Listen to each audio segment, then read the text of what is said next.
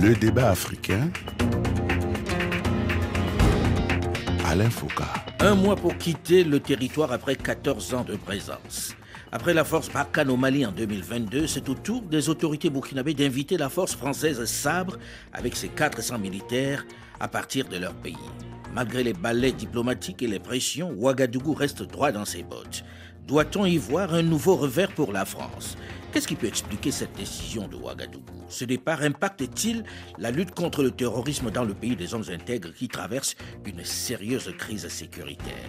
Bonjour à tous et bienvenue dans le débat africain consacré ce dimanche à ce départ forcé des troupes françaises du Burkina Faso. Avec au téléphone dans quelques capitales subsahariennes plusieurs invités.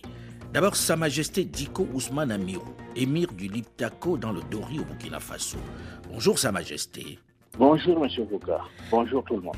Notre second invité est Jean-Pierre Edon, ancien ambassadeur à la retraite et ancien chef du protocole du président béninois Yahi Boni, spécialiste des questions internationales.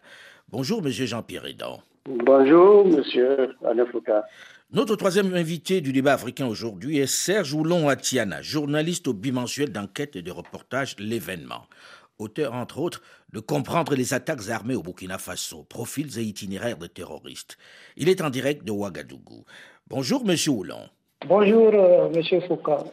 Alors, je réserve ma première question à Sa Majesté. Comment avez-vous accueilli l'annonce du départ prochain des soldats français de Sabre du Burkina Faso, vous qui êtes dans une région fortement impactée par le terrorisme?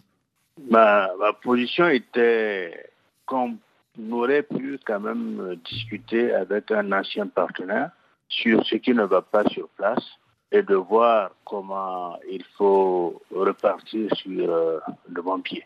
Mm. Même si on peut se dire que la force sabre n'avait aucun impact sur la situation sécuritaire au Burkina Faso, parce qu'elle n'avait pas vocation à participer à la lutte contre le terrorisme côté des forces de défense et sécurité de Burkina. Mhm. Euh, personnellement, même si je suis dans une région à fort impact sécuritaire, on n'a pas vu ce genre, on n'a pas vu des soldats étrangers intervenir. Mhm. On a vu beaucoup de contingents traverser la zone Ouagadougou pour se diriger vers Douri et ensuite on ne sait pas où, des colonnes entière de conteneurs, de chats et autres.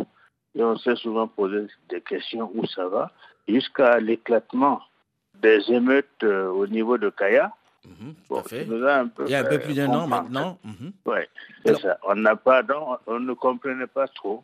Et la même euh, situation s'est produite euh, au Niger, comme on a vu. Mais pour vous, s'ils ne combattaient pas sur le territoire burkinabé, il est logique presque, non, qu'on leur demande de partir à un moment donné où il n'y a plus de relation avec le Mali, où ils intervenaient généralement. Bon, euh, on a vu dans la littérature que c'est une force qui était stationnée à Ouagadougou qui avait principalement pour rôle d'appuyer des opérations ponctuelles. On a vu des chefs terroristes qui étaient éliminé et cette force a été responsable. Mhm. Mais le retrait de ces 400 forces spéciales a beaucoup moins d'impact pour les autorités burkinabés que le retrait, par exemple, de Barkhane pour les autorités maliennes, qui avaient accusé à l'époque, vous vous rappelez, d'abandon à plein vol. Mhm.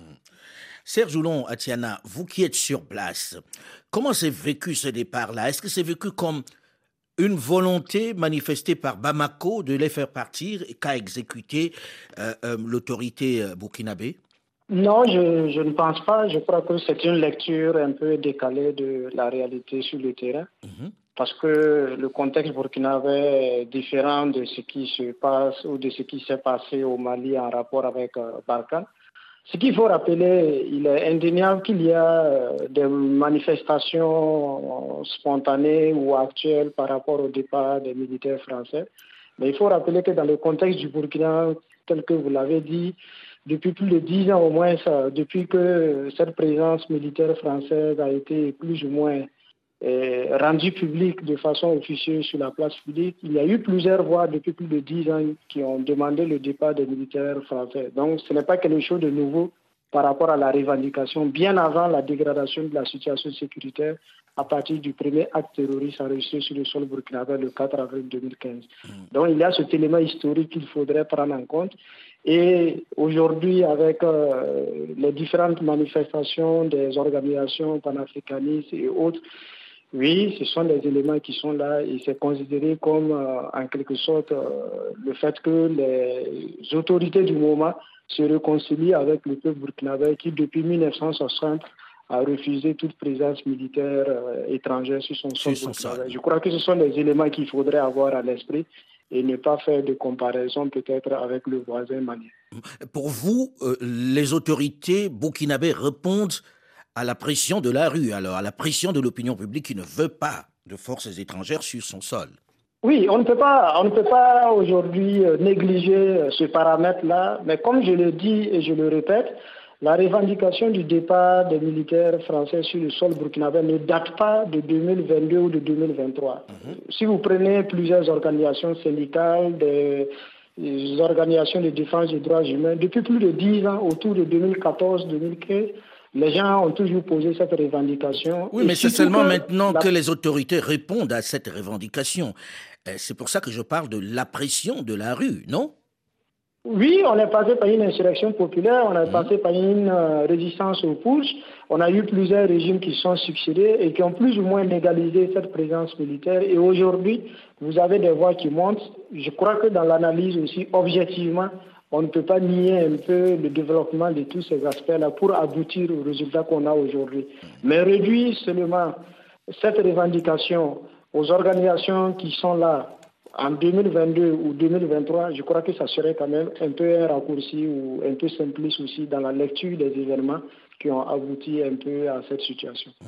Jean-Pierre Edon, pour vous, une force qui était installée au Burkina mais qui n'agissait pas au Burkina, qu'est-ce que ça change finalement qu'elle parte?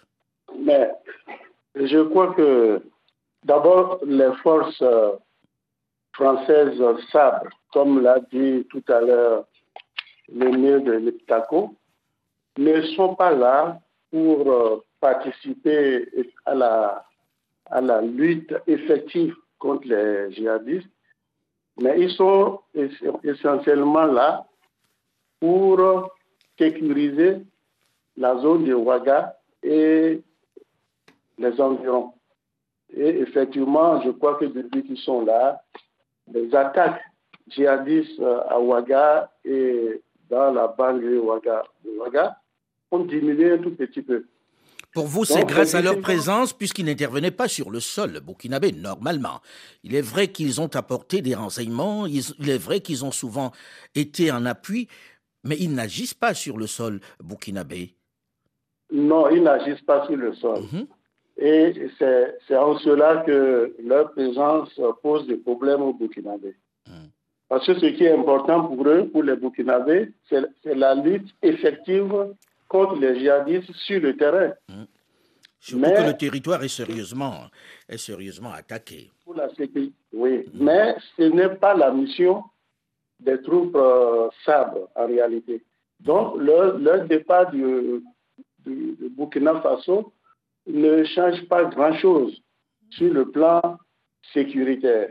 Et, c'est pour ça d'ailleurs que le porte-parole du gouvernement disait qu'il revient aux Burkinabés eux-mêmes d'assurer leur propre sécurité. ensuite, euh, l'accord qui a été signé, l'accord militaire avec la France qui porte sur euh, cette force, stipule bien qu'une partie peut à tout moment demander la suspension de l'accord si la partie en question ne s'y retrouve plus. Mhm. Si elle n'est pas satisfaite, elle a un mois, elle, peut le signifier, et cela prend un mois, un délai d'un mois, ce qui a été respecté véritablement. Mhm. Donc, c'est ce que la partie burkinabé vient de faire. Mhm. Donc, euh, c'est un retrait sur une base purement légale. C'est différent de ce qui s'est passé au, Mali avec la force euh, Balkan, où leur départ s'est fait dans un contexte purement de tension, une base très tendue. Mais au Burkina, on peut dire que c'est une base purement légale. Aujourd'hui, euh, on a entendu beaucoup de personnes mettre cette demande de départ sur le compte, on va dire, de la pression russe. Sa Majesté Diko Ousmane Amiro, pensez-vous qu'il y a une part de pression des Russes qui amène le capitaine Traoré à décider ainsi du départ euh, de la force Sabre? Euh, Sur place ici, moi je n'ai jamais vu de pression russe. Mais il y a peut-être une volonté de prise à main par les Africains de leur destinée et aussi le rejet des puissances étrangères présentes en Afrique. S'il y a le sentiment, le besoin de rejet de ces puissances étrangères, je ne vois pas pourquoi par une puissance étrangère, qu'elle soit russe ou française, hein. euh, il y a aussi d'autres facteurs d'explication qui se mènent. Il y a un peu le miroir malien, il y a aussi en ce moment un mouvement anti occidental et surtout anti-français qui se développe actuellement. La difficulté à remporter des victoires sur les mouvements djihadistes. il y a aussi la pression de la rue qui euh, exerce un sentiment de rejet de l'Occident et de tout ce qu'il représente en Afrique. Mmh. Dans la partie du continent, ce rejet se focalise surtout, surtout sur l'ancien colon qui est la France.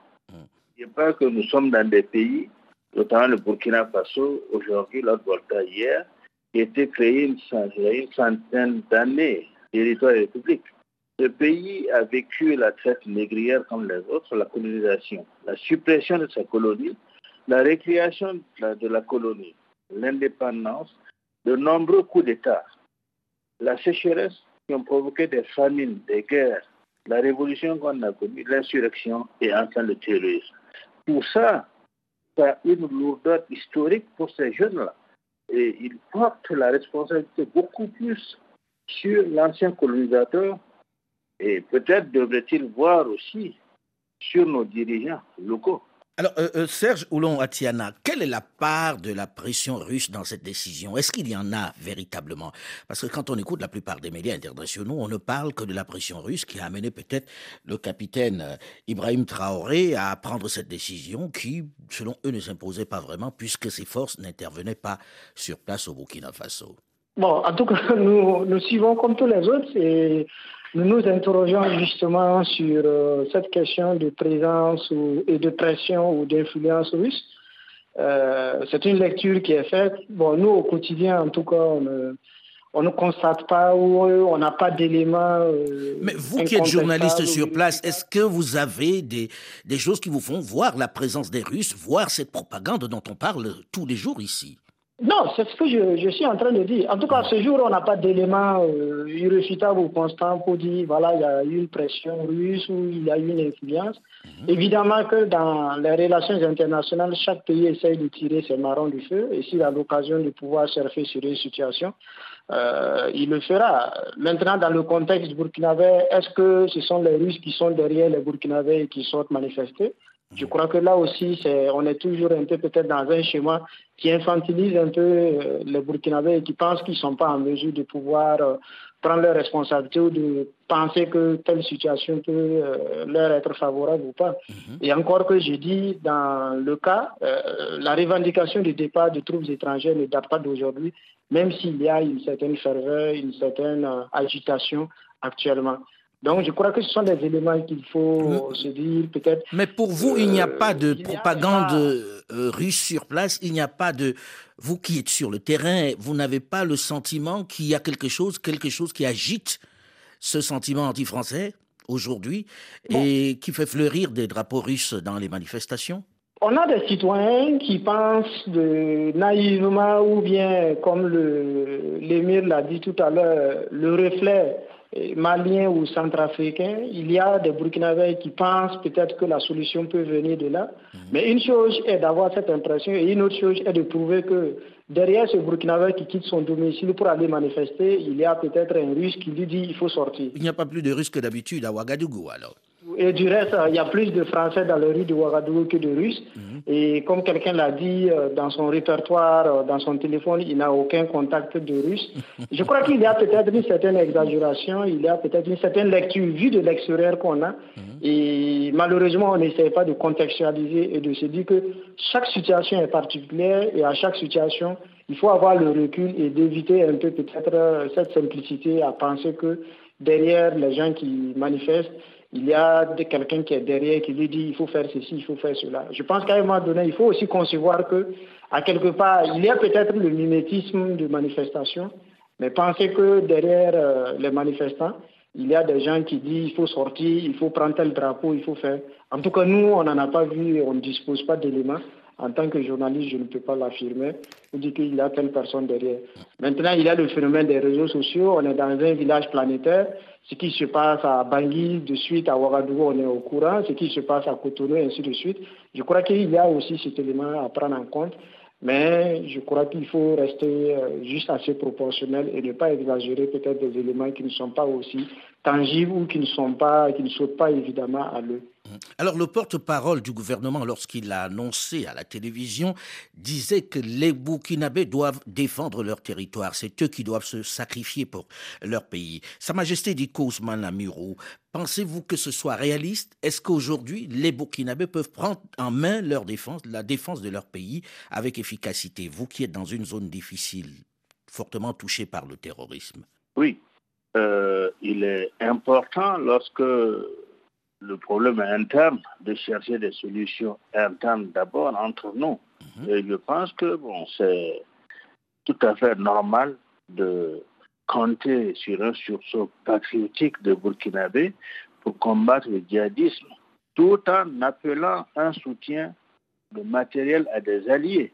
Mhm. Bon, c'est la vision de la transition actuelle c'est que ce sont les Burkinabés eux-mêmes qui doivent consentir les plus grands sacrifices pour la libération du territoire burkinabé. Et ce qui est tout à fait normal. Tout à fait normal. Euh, moi, je, pense qu'il y a Mais on a envie de dire, ça fait toutes ces années que l'on combat ce terrorisme. Euh, pourquoi est-ce qu'il n'y a pas eu ce sursaut? Pourquoi est-ce qu'on n'a pas de résultats? Est-ce qu'on a empêché aux Burkinabés de défendre leur territoire dans cette période-là? Ben, Parce que peut-être qu'on a trop attendu euh, un partenaire. Euh, on pensait qu'il allait faire les choses à notre place et on a vu qu'il ne, ne peut pas le faire à notre place. Donc il est temps, après sept ans, que chaque Burkinabé fasse sa part, parce que c'est surtout des Burkinabés qui nous attaquent actuellement. Mmh. Donc c'est des nationaux, oui, oui, c'est une, guerre interne aujourd'hui, finalement. Voilà, donc des Burkinabés devraient être en mesure de défendre leur territoire. Ils l'ont fait. L'Afrique avant les colonies, c'était les royaumes là, qui, qui, défendaient leur terre. Mais vous qui êtes à la tête d'un royaume, comme vous dites, qu'est-ce qui fait que ce soit moins efficace aujourd'hui? Qu'est-ce qui fait que les résultats ne soient pas là? Ça dure et ça s'étend et il y a des morts tous les jours. Qu'est-ce qui fait que ces royaumes-là ne marchent pas aujourd'hui? Que l'on n'utilise pas les mêmes techniques pour se défendre? Il y, a, la République tout simplement et qu'on a beaucoup plus construit l'État que les royaumes. On a beaucoup plus construit l'État que, que les communautés. Les communautés n'ont pas les mains libres pour agir, ni des moyens militaires, ni des moyens économiques. Et même socialement, les communautés ne peuvent rien faire. L'État a depuis 60 ans. L'État était là. Il est, omnipotent, il est présent. Mais tout le monde s'est levé. Mon père, Émile, à l'époque, avant, avant moi, avait dit au ministre responsable de l'État territorial qu'il y a des choses qui, qui, sont bien, il faut faire attention. Mhm. la réaction a été de dire nous sommes au courant et nous agissons pour que ce ne soit pas. Depuis plus de 15 ans aujourd'hui. Pour vous, il y a eu une part de laxisme des autorités centrales omnipotent. Nous sommes là, nous pouvons tout, nous sommes capables de tout. C'est de, faire, de faire semblant plutôt que d'agir. On va en parler euh, justement dans la seconde partie du débat africain, puisqu'il faut qu'on parle de solutions et qu'on parle de la lutte contre ce mal qui ronge ce pays, qui est totalement divisé aujourd'hui et qui, où il n'y a que des larmes et du sang. On se retrouve donc juste après une nouvelle édition du journal euh, pour la seconde partie du débat africain. Restez à l'écoute et à très vite.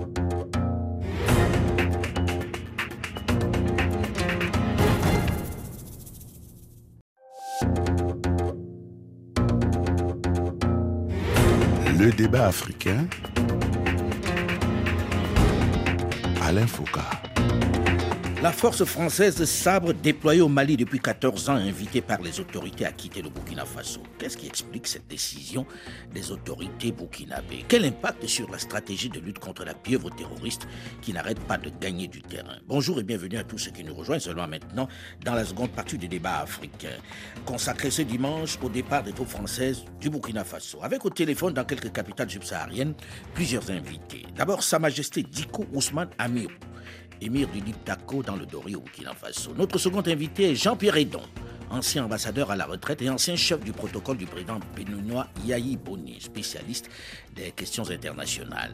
Notre troisième invité du débat africain aujourd'hui est Serge Oulon Atiana, journaliste au bimensuel d'enquête et de reportage L'événement auteur entre autres de comprendre les attaques armées au Burkina Faso, profils et itinéraires de terroristes. Il est en direct de Ouagadougou. Alors nous avons terminé la première partie de ce magazine en évoquant justement la solution. Comment sortir de ce bourbier, de cet enfer des terroristes, quand on voit que les partenaires s'en vont? Déjà, Sa Majesté, pensez-vous que ce retrait des forces françaises va avoir un impact sur la suite de la lutte contre le terrorisme? Euh, oui, il va avoir un impact parce que bon, la, la population locale va se sentir obligée, c'est-à-dire après avoir attendu pendant des années, ils ont vu qu'il n'y a pas de solution. Ils ont vu passer des conteneurs, des conteneurs de matériel militaire qui ne servaient à rien. Donc, euh, il faut que la population prenne ses responsabilités. Vous pensez que le matériel qui passait, la présence des forces françaises et des autres forces donnait l'impression que les populations devaient rester tranquilles et attendre le résultat de seulement ces solutions-là? Écoutez, celui qui n'a aucune arme et celui qui n'a pas été euh, appelé à participer à, une lutte quelconque, que peut-il faire que d'attendre? Hmm. Maintenant qu'on est en train d'appeler tout le monde à s'enrôler comme auxiliaire, les gens, les gens le, le, font. Et ils vont, ils acceptent de le faire. Hmm. Imaginez-vous que l'individu euh, se lève euh, tout seul aller prendre une arme, d'abord, où est-ce qu'elle va avoir? Où est-ce qu'elle va avoir là? Donc pour vous, aujourd'hui, il faut armer les ADF, les, les auxiliaires de défense Il faut armer ceux qui sont appelés à combattre le terrorisme. Il faut armer ceux qui sont aptes à combattre le terrorisme.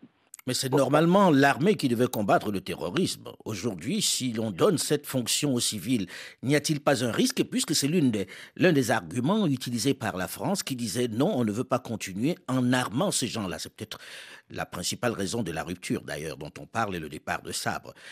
Est-ce qu'il n'y a pas un risque que ces armes se baladent dans des mains qui risquent de se retourner vers les populations civiles?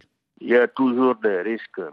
Foucault, parce mhm. que euh, quand on a appelé des, euh, des volontaires de la patrie le 21 janvier 2020. Mhm. Les volontaires étaient censés être des personnes de nationalité burkinabé, auxiliaires des forces de défense et de sécurité, se servant de façon volontaire les intérêts sécuritaires de leur village mhm. respectif. Mhm. Mais actuellement, on voit que ça déborde. Donc ça, c'est un... Expliquez-nous comment ça déborde, dites-nous ça. Parce que, bon, il y a des volontaires qui ne sont pas d'un village X et qui vont aller intégrer dans un village Y. Et ça crée des problèmes de frustration au niveau des gens de ce village. Mhm. Deuxièmement, on dit qu'on parle d'auxiliaire. Auxiliaire, c'est celui qui est venu pour aider et non pas celui qui prend des initiatives. Donc il faudrait qu'il y ait une première ligne des forces de sécurité, une seconde ligne de défenseurs qui les suivent ce que nous nous attendons, ce que nous nous entendons aussi. Et si on parle de auxiliaire supplétif, supplétif veut dire euh, des gens qui sont là pour accompagner. Accompagner celui qui accompagne, il est derrière d'habitude. Alors, Jean-Pierre Edon, lorsque vous écoutez ça et que vous savez qu'en réalité, euh, euh, l'une des raisons pour lesquelles il y a rupture aujourd'hui, c'est le fait que les grandes puissances, notamment la France, ne veuillent pas financer ces forces de sécurité qui ne sont pas de l'armée. Qu'est-ce que ça vous inspire? Certains disent, est-ce qu'ils ont le droit de s'occuper de ce que nous allons faire euh, dans notre pays? Bien, je, je voudrais dire d'abord que le retrait des forces stables du Burkina a, aussi pour raison le fait que, malgré leur présence, la situation sécuritaire ne s'améliore pas au Burkina. Le pays est occupé à 40% à peu près par les djihadistes. J'ai même entendu il n'y a pas longtemps un dirigeant burkinabé dire que c'est 80% du territoire qui sont occupés. Donc il y a donc une sorte de déception vis-à-vis de la France dont la présence n'a pas permis de contenir la menace djihadiste. Et en demandant le retrait des troupes sabres, le Burkina Faso veut compter désormais sur ses propres forces. Et c'est dans ce ordre d'idée que s'inscrit le recrutement des volontaires dont vous venez de, vous venez de, parler. Mhm. En plus de cela, le Burkina est ouvert à tout partenaire qui voudrait bien le soutenir et l'aider. Donc, ce qui importe aujourd'hui, c'est le succès dans la lutte contre le terrorisme djihadiste. Pendant longtemps, pendant des années, vous l'avez dit, où les troupes françaises sont restés dans ce pays, il n'y a pas eu de progrès. Au contraire, les djihadistes continuaient d'instaurer leurs lois. De commettre des crimes, voilà de gagner du terrain. Le Burkina pense que désormais, il vaut mieux que ce soit lui-même qui prenne en charge la sécurité de son propre pays. Mais là, on revient à la question de savoir, est-ce qu'ils avaient besoin qu'on en arrive là pour savoir que c'est à eux de prendre en charge la défense de leur territoire? Et euh, d'où vont sortir ces forces qui étaient endormies et qui n'ont pas pu intervenir pendant toute cette période? Bien. je peux dire euh, non, non, ils auraient dû en prendre conscience plus tôt. Mais je crois que c'est la confiance qu'ils avaient faite aux Français qui a endormi leur propre conscience. Mais, la, force, la, force, sabre n'intervenait pas au Burkina, donc il n'intervenait pas directement sur le champ de bataille burkinabé.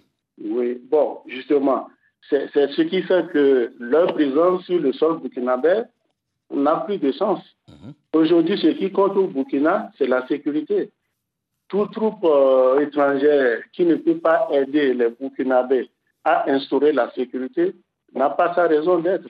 Et voilà pourquoi ils demandent leur retrait pur et simple. Alors, Serge Oulon Atiana, vous qui êtes sur place, qui dites on ne voit pas les Russes, on ne voit personne venir, pensez-vous vraiment que ces forces auxiliaires, ces forces de défense sont capables de défendre le territoire face aux terroristes? Bon, on fait le, on fait le triste constat que, en tout cas jusqu'à présent, on n'a pas encore eu la bonne formule. Comme ça a été dit, euh, les VDP, les volontaires pour la défense de la patrie, euh, sont mis en œuvre depuis euh, janvier 2020. Nous sommes en 2023 et de l'aveu même du président de la transition, le capitaine Ibrahim Traoré, euh, la situation ne s'est pas améliorée parce qu'on a eu hausse du nombre d'attaques. Donc on ne peut que se mettre à l'évidence qu'apparemment on n'a pas toujours trouvé la bonne formule. Ah, aujourd'hui, on entendait Sa Majesté tout à l'heure dire dans la première partie qu'on n'a peut-être pas eu la bonne méthode, qu'il faudrait peut-être retourner à des méthodes anciennes qui étaient de, enfin de faire confiance au royaume et aux chefs traditionnels qui sont en contact avec les populations. Qu'en pensez-vous? Oui, c'est juste parce que je crois que dans la dégradation de cette situation sécuritaire, on a tout faux dès le départ de ruer et de penser que c'est une affaire d'armes, c'est une affaire de bander les muscles. Or, euh, devant chaque problème, il faut toujours se, poser la question, euh, qu'est-ce qui arrive? Pourquoi on en est arrivé là? Et je crois que là-dessus, euh, tous les observateurs et tous les spécialistes sont unanimes pour dire objectivement que la situation dans laquelle le Burkina vit et même un certain nombre de pays, il y a les raisons structurelles liées un peu à l'histoire coloniale, liées un peu à à l'héritage colonial, mais il y a aussi des problèmes conjoncturels, des questions de gouvernance, des questions de construction de l'État-nation, des questions d'amélioration des conditions de vie, l'impression que certaines populations pensent qu'elles sont délaissées au profit d'autres. Je crois que c'est tout cet ensemble-là qu'il faudrait voir. Et aujourd'hui, dans le cas du Burkina, les responsables, les autorités reconnaissent que on a beaucoup plus un problème euh, peut-être interne, c'est-à-dire des, questions qui se posent au Burkinabé que vraiment le terrorisme dans le sens classique d'organisation criminelle, d'organisation internationale, même si ces groupes armés terroristes aussi, aux filiales internationales, mhm. ont leur part de responsabilité. Sont mhm. Elles sont quand même présentes. Mhm. Non, non, elles sont quand même présentes, mais proportionnellement aux incidents sécuritaires qui se déroulent sur le sol burkinabé, je crois qu'on a une grande partie aussi de problèmes qui auraient pu se résoudre si les Burkinabés se regardent dans la glace et se disent peut-être les vérités comme on le dit et essayent d'apporter des solutions à des petits problèmes de, de, de gouvernance, à des petits problèmes entre individus, à des petits problèmes fonciers, à des questions qu'il faut qu'on aurait pu régler peut-être à un certain niveau, au lieu de peut-être mettre tout le monde dans le même sac et se dire c'est du terrorisme, c'est du djihadisme, alors que ce n'est pas effectivement ce qui se passe. Alors que c'est des questions internes, oui, oui, et sociales. Le véritable problème, c'est dès le départ, effectivement. Si on, avait fait le, si on avait fait le bon diagnostic, on aurait pu économiser un grand nombre de moyens qu'on a mis dans l'achat de matériel, dans l'achat de, dans la formation peut-être d'individus, dans la formation de, de personnel, alors qu'il fallait peut-être revoir les choses et corriger peut-être des insuffisances, éviter peut-être, on aurait pu éviter des radicalisations inutiles, éviter que des Burkinabés s'enrôlent parce qu'il y a des questions de gouvernance ou des questions d'injustice.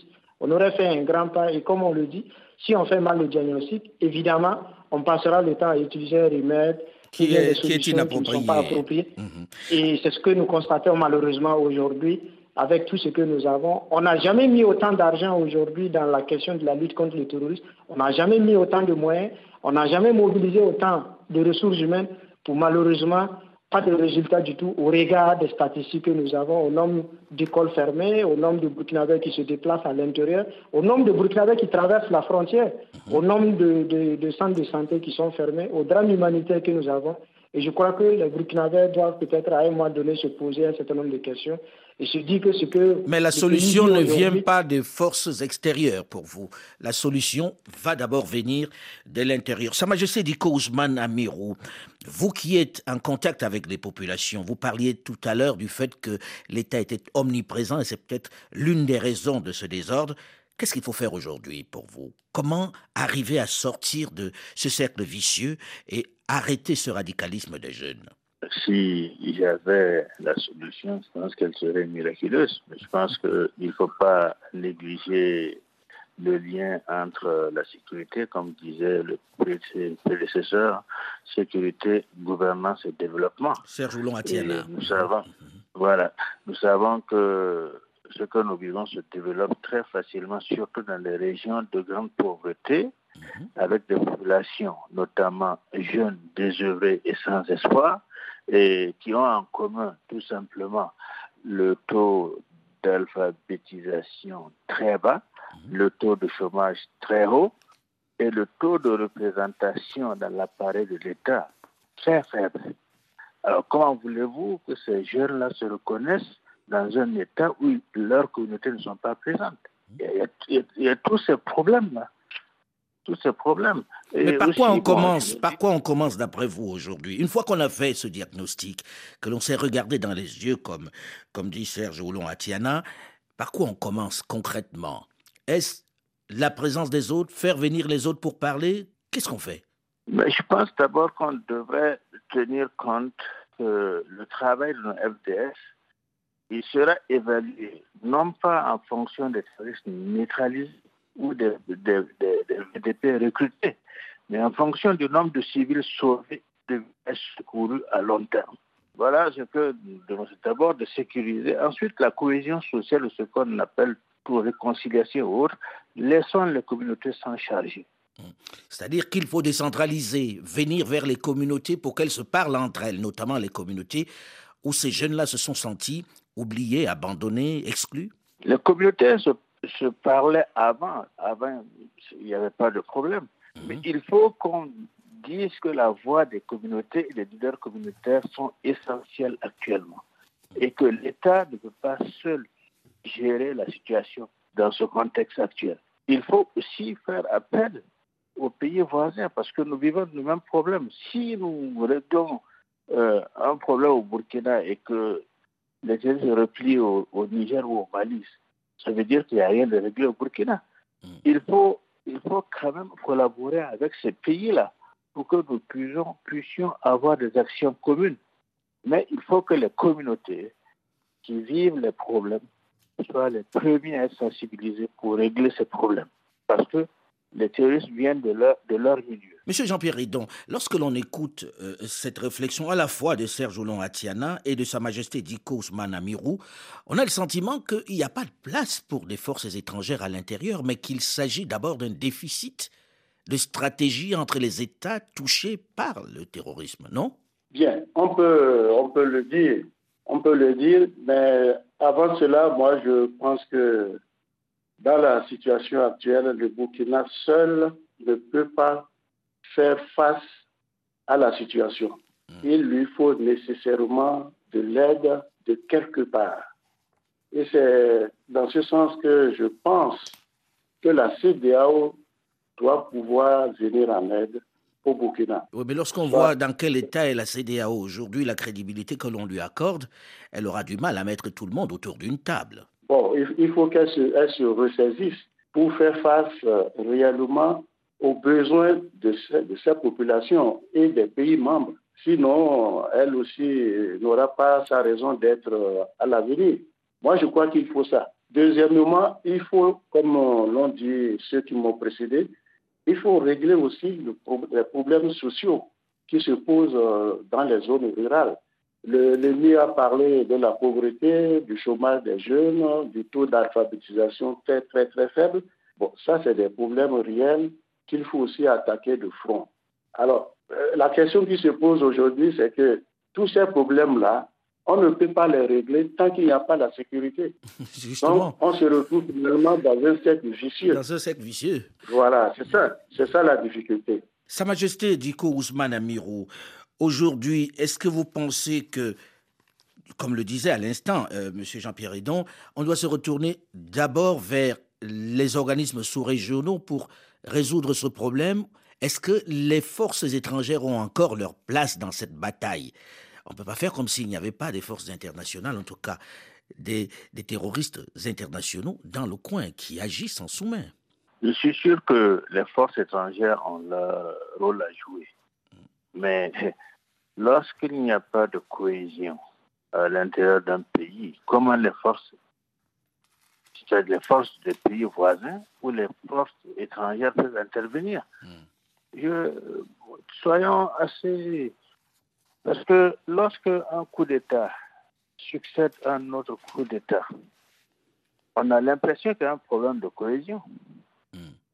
Et s'il y a un problème de cohésion, comment ceux qui sont censés combattre le terrorisme, qui, en fait ne s'entendent pas, comment peuvent-ils le faire efficacement et comment peuvent-ils le faire avec les pays voisins et puis euh, l'aide internationale? Il faut d'abord que la cohésion puisse être instaurée à l'intérieur, autant au niveau des FTS, autant au niveau des communautés. Réglons ça d'abord et réglons ensuite que l'administration soit au service de la population et non pas une administration qui sert la population. Il faut une refondation de la gouvernance qui va ramener la paix et la sécurité. Mais qui doit faire ça? Parce que bon, on est d'accord aujourd'hui sur les il faut, il faut. Qui doit impulser ça aujourd'hui et qui ne le fait pas? En tout cas, pas l'État seul. Hmm. Pas l'État seul. Pour vous, il y a qui d'autre? En dehors de l'État il faut que ce soit la, les communautés. Hmm. Donc l'État doit aller vers les communautés pour qu'on se mette ensemble pour impulser cette dynamique-là c'est une co-création de, la recherche de, solutions avec les populations et tous les autres secteurs. Il faut faire un bon diagnostic. Qui est acteur et qui est victime et mettre les acteurs avec les victimes. Merci en tout cas, merci beaucoup pour votre participation à, à cette émission. Le débat ne fait que commencer puisque tout le monde a envie d'en finir avec cette hydre terroriste, avec ce désordre, avec du sang et des larmes que l'on verse en permanence dans la région du Sahel. Merci en tout cas. Le débat africain s'est terminé pour aujourd'hui. Delphine Michaud, Olivier Raoul et Alain Foucault, nous vous donnons quant à nous rendez-vous la semaine prochaine, même heure, même fréquence. Dans un instant, une nouvelle édition du journal sur Radio France Internationale. Restez à l'écoute et à très vite.